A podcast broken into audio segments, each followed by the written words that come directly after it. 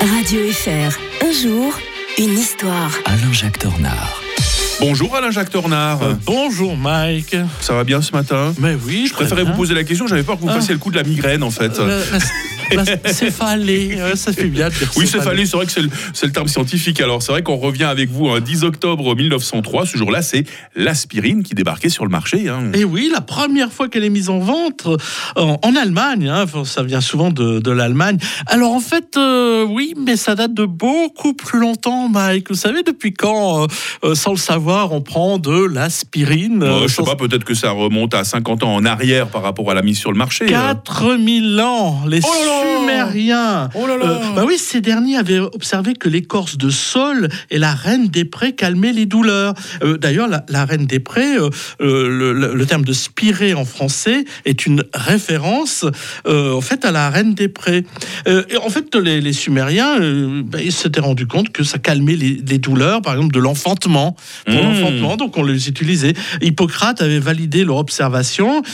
et puis d'ailleurs, on le trouve une trace dans les papyrus. Vous savez, les, les- nos, nos- nos amis, nos ancêtres égyptiens, quelque Mhm. part, euh, eh bien, avaient tout ça mis sur des papyrus.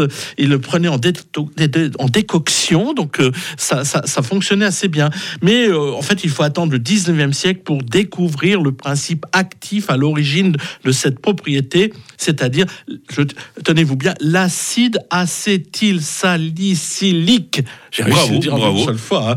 Et c'est le chimiste allemand Félix Hoff- Hoffmann. Alors ça n'a rien à voir avec le Avec Albert Hoffmann Laroche. euh, avec Alfred euh, Hoffmann, le- celui qui a inventé le LSD hein, euh, hein. pendant la, la deuxième guerre mondiale, euh, et qui lui était parti en quête d'un composé équivalent, mais plus facile à synthétiser. Et ce sera l'acide spirique qui est ex- extrait justement de cette fameuse spirée ou reine des prés. Et c'est le laboratoire Dreiser qui emploie Hoffmann et qui dépose un brevet le 6 mars 1899 et confie à l'entreprise Bayer la commercialisation de l'aspirine. Il faudra encore attendre quelques années. Mm. Euh, bien sûr, ce, ce médicament anti-fièvre, antalgique, euh, recueille un immense succès euh, en Allemagne, qui développe à ce moment-là, d'ailleurs, grâce à ça, en partie, une belle industrie euh, pharmaceutique.